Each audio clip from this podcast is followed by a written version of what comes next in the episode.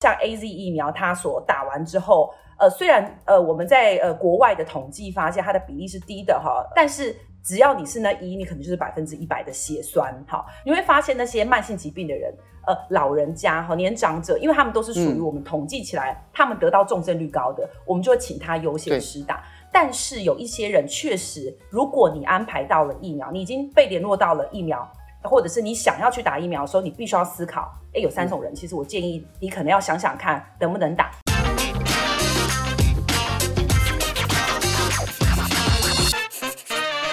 最近的新闻呢，大家都有看到，就是呃，很多人发现，就是说，诶，呃，结果呃，我们目前台湾已经开始实施了疫苗分批的这个施打，结果没有想到呢，哎，竟然有一些。呃，这些呃老先生、老太太们啊，他们的身体呢，因为某一些原因，就发现了，哎，就身体有这些很强烈的副作用。专业的问题，我们就要请教专业的医师。那我们今天下班经济学呢为大家邀请到的是加医科的医师，同时也是营养医学专家的陈欣湄医师。那专长呢，无论是减重、睡眠、免疫，还是癌症调理。那我们一起来欢迎医师。医师你好，主持人好，各位观众朋友大家好。那到底啊，打疫苗这件事情有没有副作用呢？确实，跟过去我们每每一次每年度我们都可以施打流感疫苗相比起来，副作用确实是比我们以前打的常规疫苗来得多。嗯、那大家其实呃，民众民众最担心的可能不是这些所谓的发烧、肌肉酸痛，而是比如说像 AZ 疫苗，它所打完之后，呃，虽然呃我们在呃国外的统计发现它的比例是低的哈，呃几十万分之一。但是只要你是那一，你可能就是百分之一百的血栓，好，所以确实会在这个呃这个我们说的这个疫苗上，确实会有一些我们在最近听到很多的，不管是长辈或者是最近被联络到可以做施打疫苗的族群，有些人他其实是会有一点担忧，跟会有一些心理压力，觉得哎，我到底该不该施打疫苗？嗯，疾管局或是中央指挥中心他们所安排的顺序，你会发现那些慢性疾病的人。呃，老人家和年长者，因为他们都是属于我们统计起来，嗯、他们得到重症率高的，我们就会请他优先施打。那就很多，其实最近就有非常多人，因为他觉得好像快要轮到他打疫苗，就会很焦虑，问医生说他到底可不可以打疫苗？其实这一题确实很争议哦，因为我们现在比如说，呃，AZ 疫苗确实有，还是有一些机会会产生所谓的血栓风险，所以我们会呃把一些这个所谓的呃比较不会有这个血栓风险的疫苗，例如像莫德纳疫苗。安排给一些本身血栓风险高的人哈，所以其实这个东西我们其实目前政府都有在做一些规划，但是有一些人确实，如果你安排到了疫苗，你已经被联络到了疫苗，或者是你想要去打疫苗的时候，你必须要思考，诶，有三种人，其实我建议你可能要想想看能不能打。第一种人目前来讲真的很不好意思，这种人目前没有办法打青少年或者是婴幼儿，其实目前的所有疫苗都不安排给婴幼儿做施打。所以，我们目前统呃平均起来，然后从十六到十八岁以上，好，我我讲的十六到十八岁是看不同的疫苗，它所建议的这个年龄层，但是平均来讲，普遍的疫苗是十八岁以上才能施打，好，所以十八岁以下的，哎，其实是父母亲需要施打，或是你必须要做好防护，你才可以把这个预防重症或者是预防感染的机会，呃，保护给你自己的小孩。第二种其实确实比较有争议，就是过去对于有一些疫苗或药物或食物有过敏现象的人，这个其实很争议，是说，因为其实每一支疫苗我们在做制作的时候，它里头可能会含有一些成分是保存剂，有些呃成分是帮我们可以稳定这个疫苗的效力。那这些东西其实在过去我们之前就真的有统计过，辉瑞疫苗，他找了二十几个有疫苗过敏的人，在这二十几个人里头就发现说，哎。他可能有过过敏的人，你回去问他的病史，他可能曾经对疫苗过敏，他曾经对药物过敏，或者他曾经对食物过敏。那但是这个东西其实其实我觉得很难定义啦哈，因为目前没有说一个定论说，哎，你吃鸡蛋你就不能打疫苗，没有这种事情。那也没有说过去你打了什么疫苗过敏就一定不能打疫苗，因为我们还是希望大家都能打到疫苗。对。那所以我会建议大家怎么做，就是假设你过去对于某些疫苗有非常严重过敏症，可是你又觉得评估你的慢性疾病，你可能真的。需要打，你在施打完疫苗后的三十分钟，你就待在这个诊所或施打疫苗的这个卫生中心的附近。嗯，那为什么呢？因为其实多数的急性过敏会三十分钟内出现，所以我建议这个方法是一个比较适当，可以来这个呃预防你自己呃呃可能这个会出现过敏，然后甚至没有办法马立刻处理的状态。对。第三种是，如果你现在你今天接到电话，可是今天的你正在感染。好，就是感染指的，比如说呃，你发烧哈，你是因为一个一般的感冒，你泌尿道感染，你因为其他的问题。那原因是为什么？因为确实我们目前发现这些疫苗普遍的副作用之一就是发烧。嗯，可是这个发烧的症状有时候是高烧，它很难跟我本身目前现阶段所遇到的感染问题去做鉴别。所以比如说，假设我今天可能泌尿道感染哈，我去打了一个疫苗，哎，结果我发烧到三十九度。我以为我是疫苗的副作用，其实不是，是我的病程正在变化。所以，如果假设你是正在发烧者，我就建议你要跟，就算你安排到疫苗，你要跟这个施打疫苗的这个联络处跟他说，哎，我们疫苗可能要延缓几天打，等到我的疾病好了再做施打。以防你打了疫苗后，你没有办法鉴别是疾病恶化了，还是你的疫苗的副作用所产生的一些发烧或其他的症状。所以你在打疫苗，你自己有没有任何的副作用？你自己身体的感受是怎么样？很多的医护人员其实都是高烧哦，他们会烧到三、嗯，我听过，我听过是烧到三十九点三度，哈然后普遍都是三十八度，所以我就已经抱着我可能会很严重的状态做施打，结果呢，诶，第一天早晚上睡觉我就觉得我会发烧。结果等到我醒来的时候，眼睛张开，什么事都没有发生。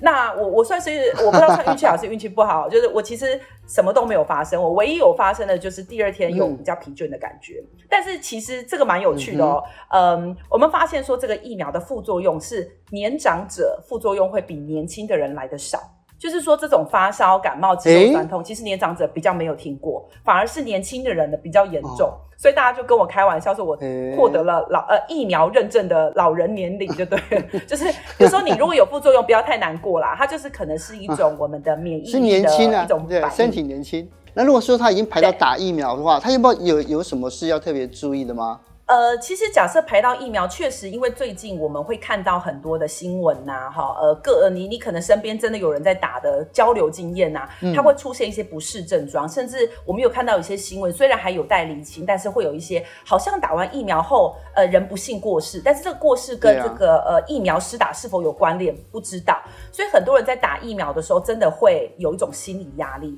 但我们必须说，其实这个疫苗的保护力随着不同的人有所不同，所以我们必须要让。让这个疫苗，既然它都已经施打到你体内，最好让它保护力越高越好。所以，我们就会有一些建议的做法，是这些建议做法的基础，就是希望我们身体在打完疫苗后，自发性产生的保护力可以稍微高一些。那其中有两个蛮有趣，第一个就是减低心理压力。好，我们发现心理压力可能会让我们的疫免疫力没有办法起来这么高。相反的，最近太多疫苗的新闻都是指。这个压会让你心理压力很大，这个就尽量避开哈。那第二个呢，就是呃，我们会建议说，因为打完疫苗会有一些高烧的状态，有一些人就预防性的吃一些退烧药。嗯。那有些退烧药，比如说是止痛药，哈，你可能拿旧的家里的药来吃，其实这就不是很建议。原因就是因为有一些消炎止痛的药，它会让我们这个呃打完疫苗产生免疫力的这个反应的。的的这个发炎的行为变成降发炎了，所以他可能会担心会影响我们疫苗的保护力。那所以我们会建议比较吃的是什么？哦、是非消炎止痛药，比如说像是呃普拿疼这种类型的药、嗯，但是它也不是要预防性的吃，它应该是你真的烧了再吃。最主要的，我们还是要吃出健康，吃出免疫力跟治愈力嘛。所以医师在这边呢，最后来跟我们来分享一下，就是有哪一些是我们可以来要透过食物来提升自己的免疫力呢？根据我们美国的这个功能医学会的这个呃里头所建议的一些方式哦，这方式其实举凡分三大种类哦。第一种种类就是呢这个呃肠道的健康哦，我们发现其实肠道健康它可以帮我们平衡我们的免疫，而新冠肺炎其实最怕的是攻击肺部的这些自体自己身体所产生过强的免疫状态，对，过高过低其实对整个感染的整个病程都是比较不利的哦，所以肠道健康是很重要的，所以我们就建议大家可能肠道健康做好，哎吃吃发。发酵食物，吃吃高纤维的食物。另外一种呢，是跟我们整体的营养素有关。很多人在这个疫情期间，因为自己懒得煮饭，哈，常常叫外送，也觉得会有点不安心，最后就常常天天吃泡面，嗯、天天吃零食哦。这个是完全 NG 的行为。啊、我们其实发现呢，呃，有一个小口诀可以建议大家在饮食中最近可以特别做的，从颜色法跟味觉法去做判断。哦、红黄绿白黑，酸甜苦辣，好，什么？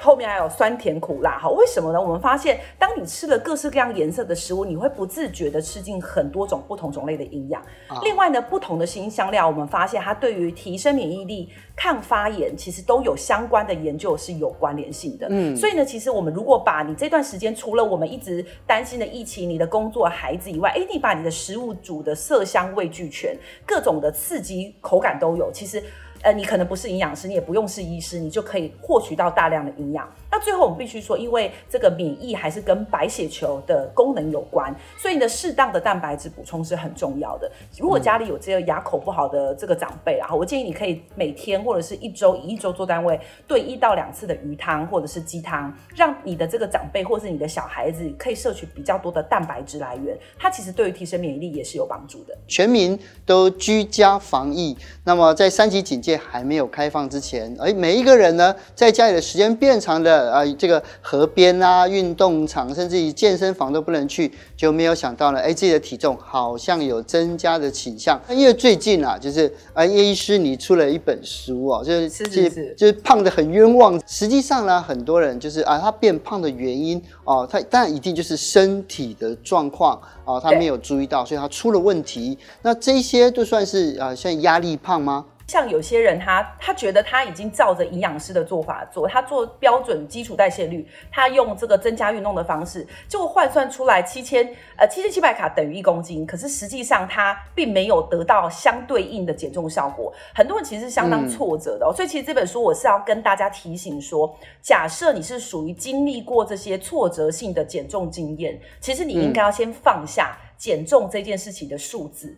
因为通常它背后代表着你身体有一些失衡正在发生。哎、然而呢，其实在这个呃，我觉得疫情期间哈，有一些失衡会发生的特别厉害。其实观众朋友可以稍微思考一下，这些症状都是代表着你身体现在就可能潜在的一些压力。好，这些压力其实它会用各种的方式让你的身体产生发胖的问题，包括从调整、改变你的荷尔蒙。包括它会促进你的食欲，包括它它会让你的身体产生一些这个荷尔蒙的失衡啊，呃，身体的这个食量晋升啊等等，所以产生的肥胖问题。那其中有几个，我觉得最近疫情特别提一下的哈，嗯呃，这些是我们会出现的一些你在家里工作的一些现象。比如说家里工作，其实理论上我们应该已经不用每天早上要急着去赶交通的公车啊，或者是对啊，要去塞车嘛。所以理论上你应该可以多争取半个小时的睡眠时间，这才是正常的状态。而相反的，你却每天失眠。好，其实这个在临床上我们蛮常在这一段疫情期间听到民众的抱怨。哎，你觉得你的失眠变严重了？嗯、明明你可以睡得比较好，可是你却变得比较浅眠了。再来这段时间，其实你可以在家里煮饭，啊、你也可以很轻松的好好吃顿饭。但是你觉得这样不够，你一定要吃好多的甜点，你一定要吃好多的东西，才会让你觉得这个心情有相对感觉比较舒压。明明你在家里这个环境是你最熟悉的环境，嗯、但你却觉得这个张力是很高的，时常感觉到情绪是比较焦虑或是比较忧郁的，或者是最近很多人其实这个这个我觉得比较难鉴别，就是。疫情期间，你会觉得很多事情的思考都是很负面的，你会觉得你整个人持续都是很低落的。如果你有像我刚刚说的这些状态，或者是我们可以看到那个手板上哈，你可以快速的扫描过你有没有这些状况哈。如果里头有三个到五个以上哈，就小心。你虽然不一定有胖，但是你一定有压力问题。但这个压力问题，如果你再不解决，它未来就会变成胖的问题。那另外一个就是过敏发胖的理论。其实很多人啊，就是如果说还没看到书之前，他看到过敏发胖。他不知道这是什么原因呢？我自己本身是属于功能营养医学哈，所以其实我们在探究肥胖问题的时候，我们不太会只注意呃体重，我们会去思考说这个体重是怎么来的哈，因为这个问题，这个你身体的那个最潜在的问题，应该才是你体重发胖的原因，所以我们就找了很多这个跟呃造成你肥胖的原原因之一，其中有一个名字叫胰岛素阻抗，这一段时间比较有听说。但是大家知道自己胰岛素阻抗，却不知道是什么原因造成胰岛素阻抗。嗯、它的原因其实有两大类，一大类的原因当然是跟你饮食有关，你很喜欢吃甜的啦，很喜欢吃精致食物。但我们发现另一类族群，它的胰岛素阻抗，它并不喜欢吃我们一直以为高糖、好高甜、高精致食物的食物，它可能吃的是正常食物。于、嗯、是我们就往下一直追，发现胰岛素阻抗有一种状态会让它产生这个的倾向比较高，发炎。好，发炎。所以各种让你身体。发炎的原因，都可能会让你身体在未来往肥胖的方向走。那所以我们在我自己在临床上，我们就意外的发现，哎，确实哦，有一些人他身体持续发炎，其实最常见的年轻人的发炎问题，过敏。举例像我自己，我自己是呃对牛奶、对鸡蛋、对牛肉过敏。好，那我们台湾其实有常见的十大种类过敏源，包括牛奶、鸡蛋、麦。好，就是麦像是什么的面包、面条、饼干，它里头都会含有麦的成分。哈，对，豆类哈。这个花生、坚果类哈，还有一些这个甲壳类哈，比如说这个呃螃蟹等等的，嗯，大家其实就可以在这段时间里头，你先安排两周的时间到三周的时间，把我们以上的是十个食物先避开，这是第一件事情。对，第二件事情其实它反而是精华，是我们要避开食物过敏源。通常我们会建议要做的事情是，我们需要去让你吃的是原型食物，我们不应该要吃这个饼干哈，我们不该吃一些这个加工食物哈。嗯，在这种前提下，我们。呃，十四到二十一天，如果你发现，哎，你的过敏变比较好了，你的湿疹变比较好了，或者是你的这个呃呃身体的体重掉了一两公斤，哎，我觉得你就可以心里有一个这个底，知道说，哦，今天的这个你是很适合在疫情后真的彻底去了解你身体是不是有一些慢性食物过敏的现象。那对应的，在这个时候，呃，疫情期间你测试确定了，可能在疫情结束后，我们就可以正视这一题，开始做处理。像我自己就有一些临床个案，一个小女生，这小女生她就说她困扰是，她觉得她工作压力很大哈，所以他在一、嗯、一年内胖了十公斤。那那时候其实我已经快去生了，他刚到我面前来找我治疗，我们通常这种治疗需要一段时间，所以那时候我就给他建议说，不然这样好了，我先告诉你经验性不该吃什么食物，你先帮我做两周到三周。结果呢，在我生完小孩后回来，他说他的这个过敏降低了很多，以外，他的体重掉了八公斤。假设你是因为过敏所造成的体重上升，其实它会有蛮大的空间的体重下降的可能性。所以其实它听起来好像是一个你会觉得没关联的事情，不妨就建议疫情期间，你除了在家里看疫情外，你就试着做做看。哎，你的体重可能不需要靠节食就可以下降一个。超过你想象的空间的一个体重数字，那怎么样才能让这个睡眠的状态好？是不是也可以透过食物来达到这些功效呢？所以我就建议两要两不要哈，在疫情期间你容易你容易会踩到的地雷，跟其实你很容易在疫情期间反而可以调整你身体状况的方法。晚餐前的时候，你可以做一些比较剧烈的运动，包括有氧运动哈、负重运动哈，这种呃有些人会练练健身啊，有些人会跑跑呃这个跑跑这个你的跑步机啦，嗯、或者是有。些人会跳跳舞啦，我觉得都是很好的。那到了晚餐后，我就建议你做的是以伸展为主的运动，因为伸展为主的运动可以帮助我们身心灵放松。但是你其实就可以自己靠你自己觉得比较适合的方式，但是一定要重点是保持运动习惯。再第二个呢，是其实很多人他会在过去里头，他都是被时间追着跑。我们睡前 其实很多人是他一直在睡前，你头脑都一直在转，好，你可能在安排其他的事情。我们建议你在睡前的大概半小时到一个小时，你必须要留给你自己。好，可能以前从来你都没有留过，现在就是好的时机，你可以留一点时间给自己。这件事情要干什么？做一点轻松的事情。呃，你喜欢画画就去画画，你喜欢听音乐就去听音乐，做一点轻松，可是可以被打断，然后随时有睡意就可以去做的事情。这些睡前卫生可以像是帮我们的呃睡前好像开一个小小的警警讯灯，或是开一盏灯，告诉你的身体，其实我准备要睡了，我应该要睡觉了。有时候你身体在这样的节奏中，它就会开始慢慢的进入到睡眠的状态。所以睡前卫生跟保持运动习惯。是我觉得反而在疫情期间，你应该可以去正视它，甚至把它用进你的生活里头。那另外两个不要，确实也是我觉得我们在疫情期间超容易出现的地雷哦。其中几就是其实就是大家会常做的，就是熬夜哈，跟这个呃这个呃吃宵夜的习惯哦。呃，因为其实疫情的时候大家到了。